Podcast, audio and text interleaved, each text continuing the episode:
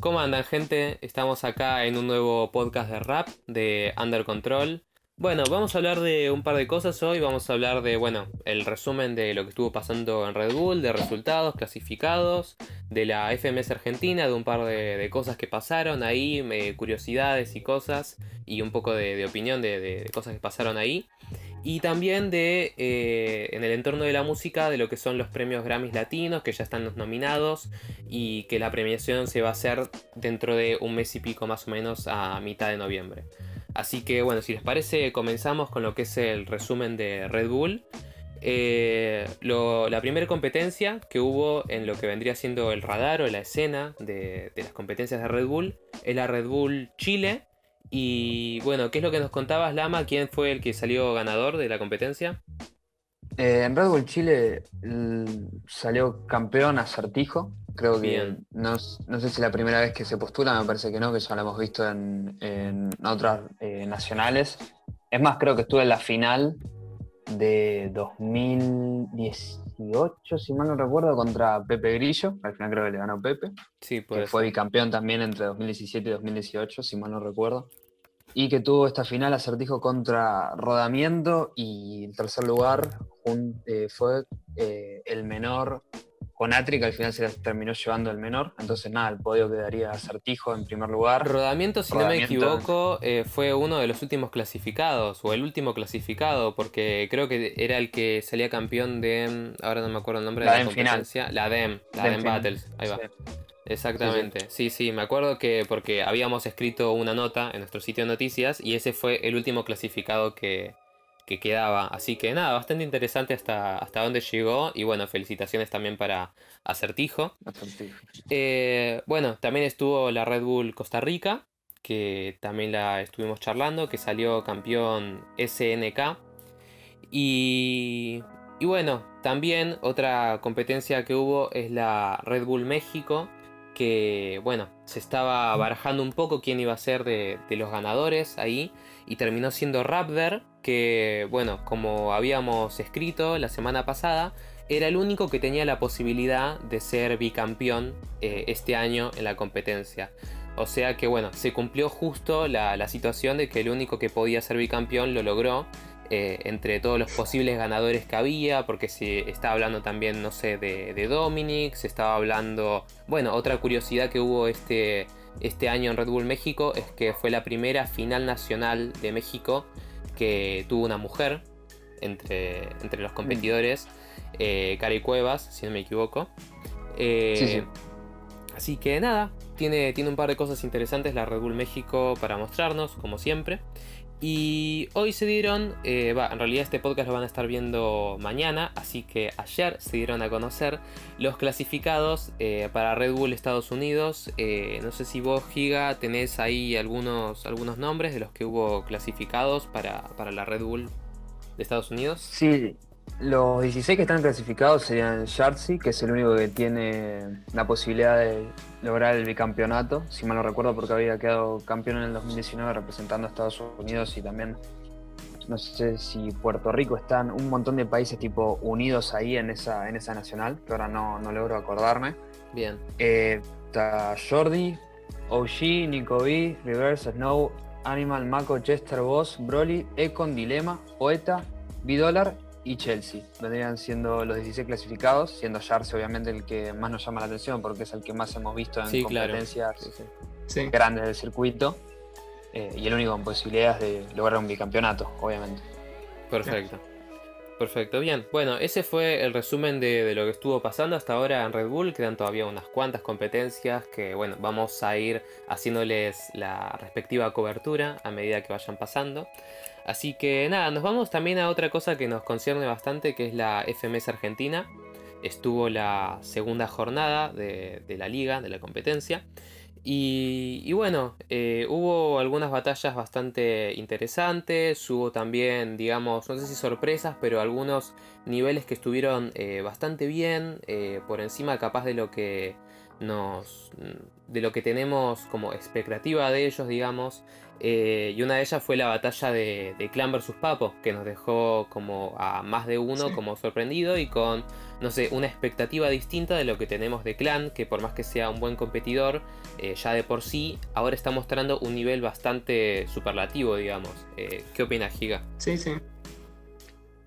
Y básicamente fue una batalla, o sea, ya venía de una jornada excelente contra Mecha, que bueno, le tocó, por desgracia, en primera jornada Mecha, que es un pibe, es impresionante, ese chaval me encanta cómo rapea. Y la verdad que tuvo una primera jornada excelente, tipo, no, no pudo hacerla mejor y bueno, Clan claramente no pudo ni siquiera sacarle réplica.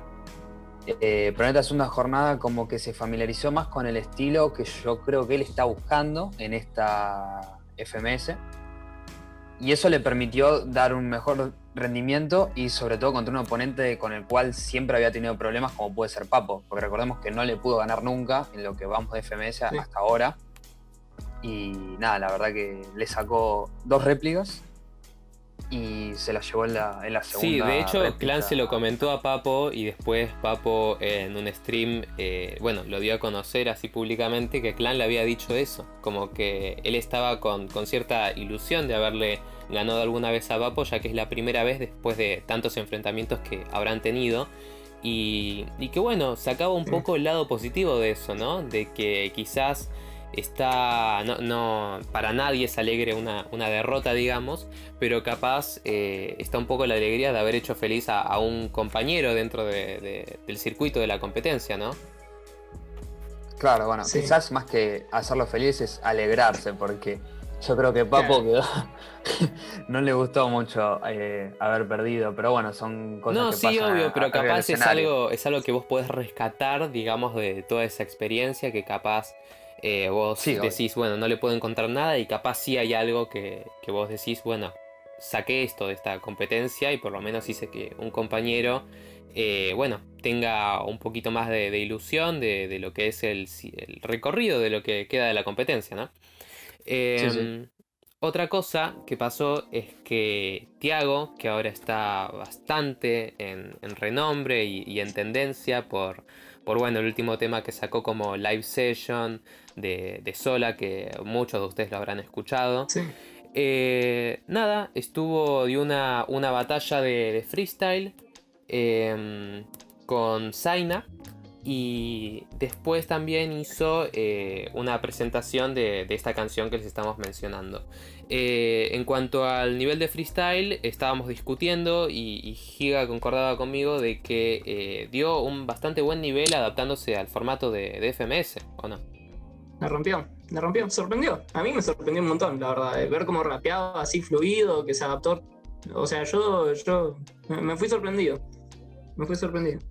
Y es, y es una persona con la que yo pensaba que iba a dar un buen nivel, pero no que iba a dar tan buen nivel, porque ya lo, ya lo habíamos visto competir en otras competencias. Creo que tuvo una, una, batalla contra Mecha, ahora no me acuerdo bien en qué competición era, pero que fue excelente, fue un 4x4 y también creo que dos minutos eh, de él que habían sido geniales y creo que encima la había ganado. Entonces, nada, era interesante ver cómo se iba a poder adaptar. Yo creo que le costaron más el tema del hard mode, creo que fue lo que más le, costó. Pero bueno, como él mismo lo dijo en una de sus barras, que fue a dar una clase musical y le rompió. sí, totalmente. La verdad que sí. Eh, ¿Qué iba a comentar acerca de, lo de Tiago? Em, bueno, algo que, pasó también, que bueno, que para más de uno le, le, llamó la atención, fue que durante su presentación musical eh, los únicos que aparecían en la escena, va, el único que apareció ahí en, las gradas era, era, Papo. Y después el resto, eh, no había nadie de, los compañeros así, por más que no sean compañeros de competencia, sino compañeros de, la escena. No había ningún competidor ahí sentado en las gradas, si no me equivoco tampoco estaban los jurados. El único obvio que estaba era el que no me acuerdo quién va en, esta en FMS Argentina de, DJ, digamos. No, no me acuerdo. ¿De Sone? Sone, Sone. Y bueno, inicio esperando a que termine de, cantar Tiago.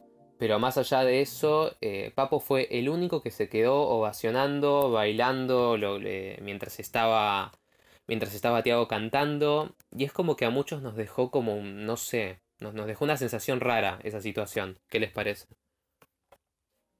Para mí, eh, muy lindo gesto de Papo. Eh, viene ahí que se puso las pilas para bancar a Tiago. La rompió también. Eh, se le nota que lo hace con pasión lo que hace.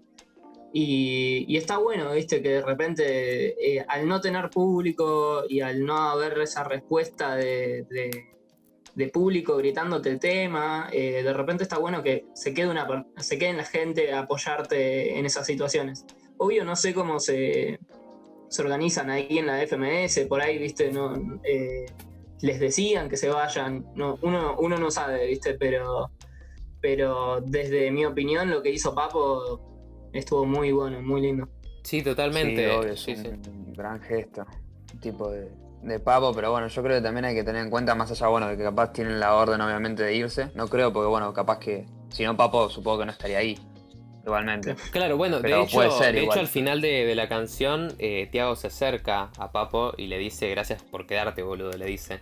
Así que. Claro. Que nada, como que nos da un poco la idea de que puede ser que, se pudieron haber quedado. La verdad no lo sabemos. Y de hecho, ya, ya habiéndose quedado Papo, se pudo haber quedado otro más. Tipo, no, no creo que sea un romper reglas Papo y, y nada, que lo hayan dejado solo. Para mí, eh, no sé por dónde fue la onda si era porque, bueno, los competidores obviamente tienen su, cansancio después de tantas horas y, todo, pero, pero bueno, Tiago también estuvo ahí. Tiago técnicamente también tuvo su batalla. Tiago estuvo ahí durante toda la competencia, durante toda la, jornada. Estuvo en algún lado, por más que no haya estado eh, sentado no, o compitiendo no, estuvo ahí. Y, y lo mismo al final con, con su canción. Así que yo creo que también va por un tema de, no, sé si de respeto, pero también un poco de, escuchar un poco a artistas nuevos, sobre todo, porque Tiago es una persona que está en crecimiento acá en la escena. Claro, compañerismo quizás también. Sí, aparte por, lo que veo está, está en la escena hace mucho tiempo, por más que recién ahora se empieza a escuchar de él así como que eh, esté explotando, digamos, con sus visitas y, con, y se lo esté reconociendo como músico ya estaba. Eh, entonces no es que tampoco no lo conocían tanto. Eh, por eso me hace, no sé, me hace ruido que se, que se hayan mm. ido todos menos Papo, pero bueno, está bien, qué sé yo. Uno nunca, no se puede juzgar, ¿viste?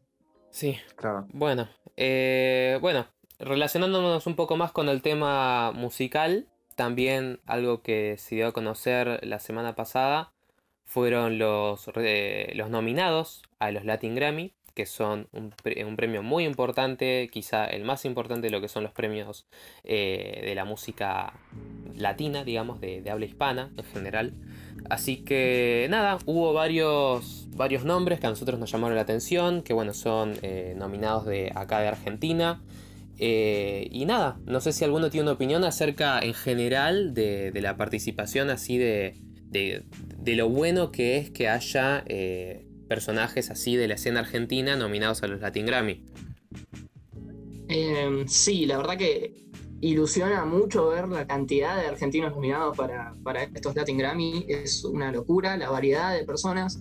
Eh, y también la corta carrera que tienen muchos por ahora, eh, por más que eh, no lo sea para otros una corta carrera, pero en relación a otros artistas de repente que son nominados a estos géneros, eh, es, sorprendente la cantidad de, artistas nuevos que llegaron y argentinos a, esas posiciones, lo cual está, está buenísimo, deja mucha esperanza para, para toda la escena, sabiendo que encima eh, muchos otros argentinos también quedaron afuera. Entonces, eh, no deja, no deja de, ilusionar la escena argentina y, ver cómo está creciendo, es una locura. Sí, sí, eso, eso es muy cierto, porque es verdad que tenemos muchos artistas y que quizá probablemente en uno o dos años veamos otros nombres nuevos de, los que ya tenemos eh, este año, digamos. Pero bueno, los que, si no lo saben, los nominados que hubo fueron, por ejemplo, para Mejor Nuevo Artista, estuvo Kazu, estuvo Nicky Nicole, Nati Peluso, estuvo Woz, eh, bastante interesante eso de la participación también de, bueno, tres mujeres y un hombre en, en esta situación de, los nominados. Que bueno, de hecho una, una consigna que yo vi por ahí en Twitter es que había muy pocas mujeres nominadas, decían, pero también es como algo positivo que acá tengamos un poquito como la situación al revés, ¿no? Como que para, tener un poco de cambio en la, situación musical. Mm. Y, nada, hubo obviamente eh, muchos de ellos que, se, estuvieron muy alegres de recibir esta, esta noticia. Eh, Nicky Nicole subió un tweet, después subió una foto a Instagram, Nati Peluso lo mismo, porque además de Mejor Nuevo Artista, estuvo nominada por eh, su canción Buenos Aires. y nada, tengo el aviso acá de los 10 minutos que nos quedan de, de charla. Pero. Pero nada, son como cosas así eh, muy positivas. También estuvo Duki, obviamente. No estuvo como mejor nuevo artista, quizás porque ya, ya lleva un par de años. Aunque Kazu también. Pero, pero bueno, Duki eh, estuvo nominado como mejor canción de hip hop por Goteo, que yo creo que sin duda es uno de los temas que más la pegó de Duki, uno de los más exitosos que tuvo así en la, en la carrera reciente de Duki. Eh, no sé si ustedes opinan lo mismo. Yo lo veo me ando sí, los últimos.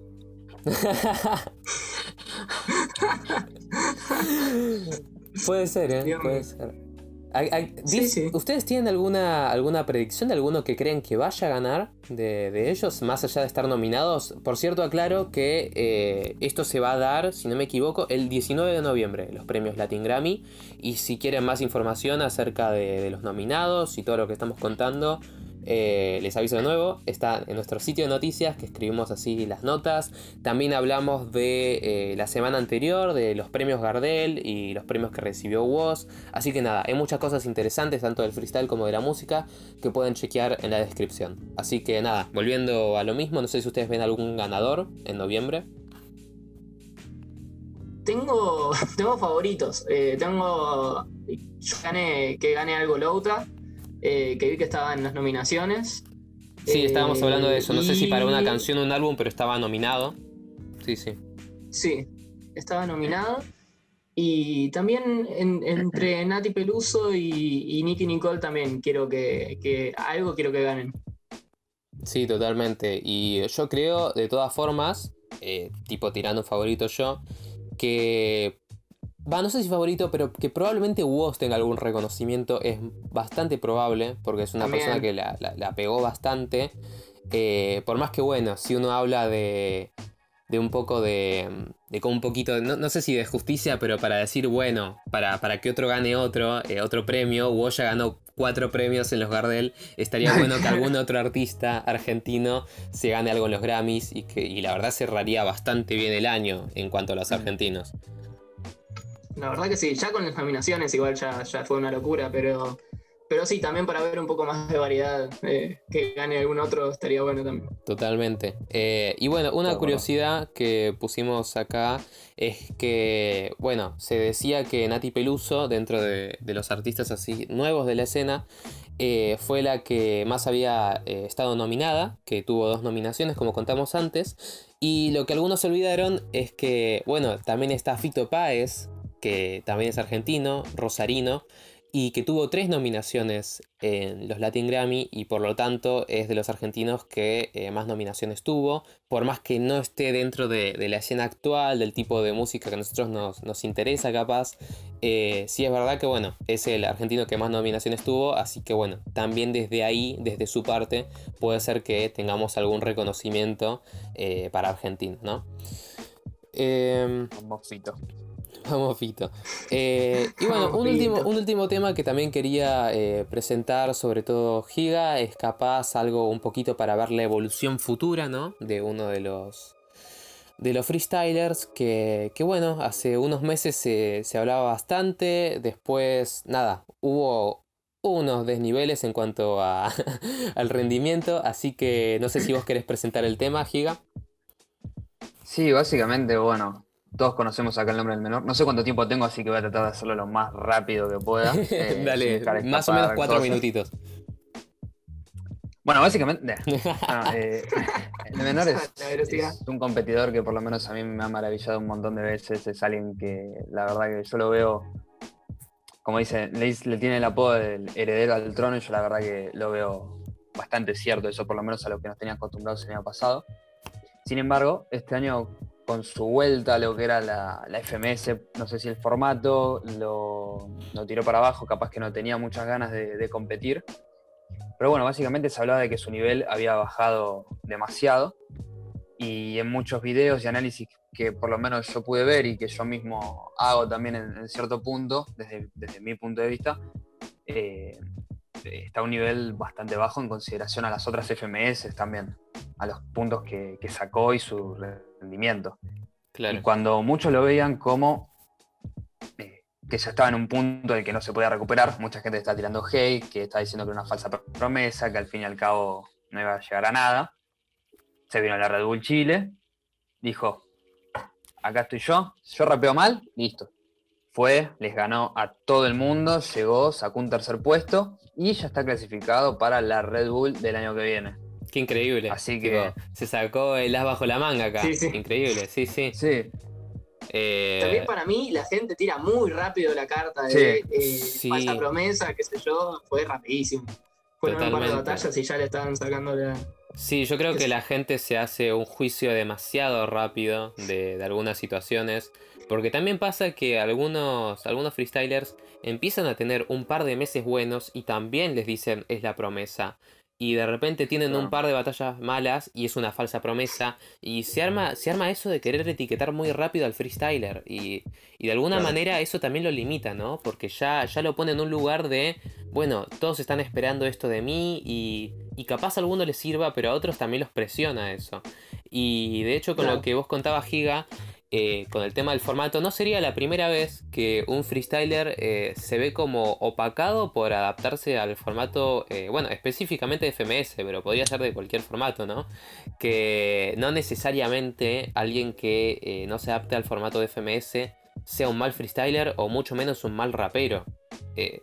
son cosas que pueden pasar totalmente. Nosotros tuvimos la experiencia en su momento de, de Replic y toda la situación que, traía ello. Fíjate que dentro de, la escena y de sus compañeros, eh, muchos lo tienen como tremendo rapero y sin embargo eh, la FMS no lo recibió de lo más bien ni con los mejores resultados, pero tiene que ver un poco con el tema de formato y una de las tantas rimas conocidas de Replic también habla de ello, ¿no? La de que el rap no tiene formato contra MKS y que sintetiza un poco lo que fue la, eh, sí, todo el rendimiento y el tiempo que estuvo Replic antes de, irse de FMS. Sí.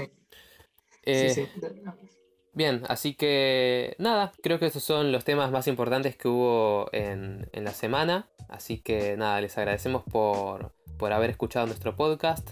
Ya saben como siempre que lo pueden ver en YouTube si les interesa vernos las caras, capaz un poquito más así cercano, o si tienen ganas de escucharnos eh, de fondo mientras utilizan el celular, mientras están con Instagram o haciendo otra cosa. Lo pueden escuchar en Spotify eh, sin ningún problema. Siempre tienen el link a ambas cosas en nuestro Instagram. Así que nada, esperamos que les haya gustado eh, y nos vemos la semana que viene.